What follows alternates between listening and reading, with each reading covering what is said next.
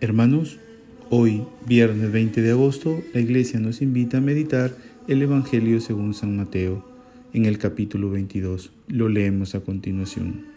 En aquel tiempo, los fariseos, al oír que Jesús había hecho callar a los saduceos, formaron grupo, y uno de ellos, que era experto en la ley, le preguntó para ponerlo a prueba. Maestro, ¿cuál es el mandamiento principal de la ley? Él le dijo, Amarás al Señor tu Dios con todo tu corazón, con toda tu alma, con todo tu ser. Este mandamiento es el principal y primero. El segundo es semejante a él. Amarás a tu prójimo como a ti mismo. Estos dos mandamientos sostienen la ley entera y los profetas. Palabra del Señor.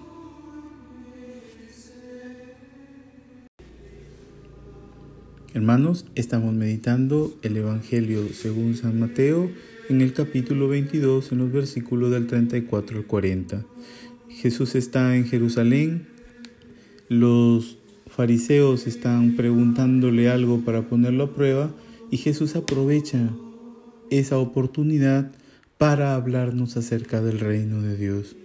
Le preguntan cuál es el mandamiento más importante y Jesús nos responde que el mandamiento más importante es amar a Dios con todo tu corazón, con toda tu alma, con todo tu ser. Dice, amarás al Señor tu Dios, ¿no? No solo con el corazón, sino con el alma y con todo el ser. Y dice, este es el primero, el principal. El segundo es semejante a él. Amarás a tu prójimo como a ti mismo. Jesús resume bastante, bastante bien toda la ley y los profetas y nos dice que el, el mandamiento principal en el reino de Dios es amar. Amar porque Dios nos ha amado primero.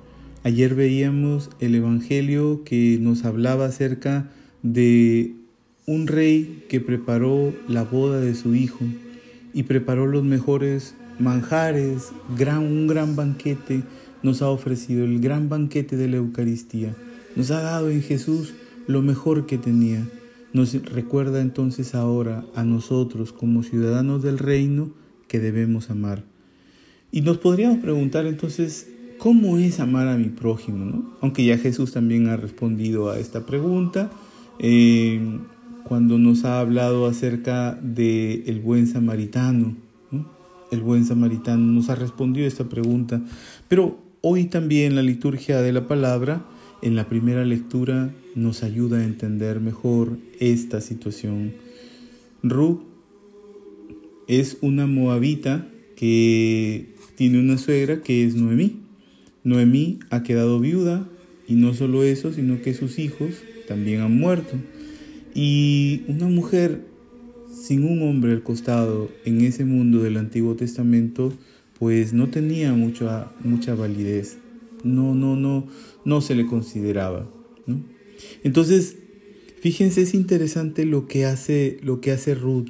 Nos preguntamos qué es amar al prójimo.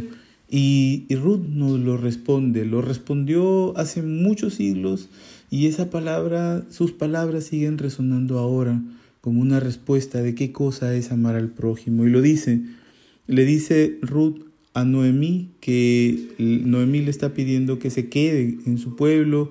Ella, va, ella ha sido una migrante y ahora va a regresar a su pueblo que es Belén de Judá. Y le está diciendo que se quede.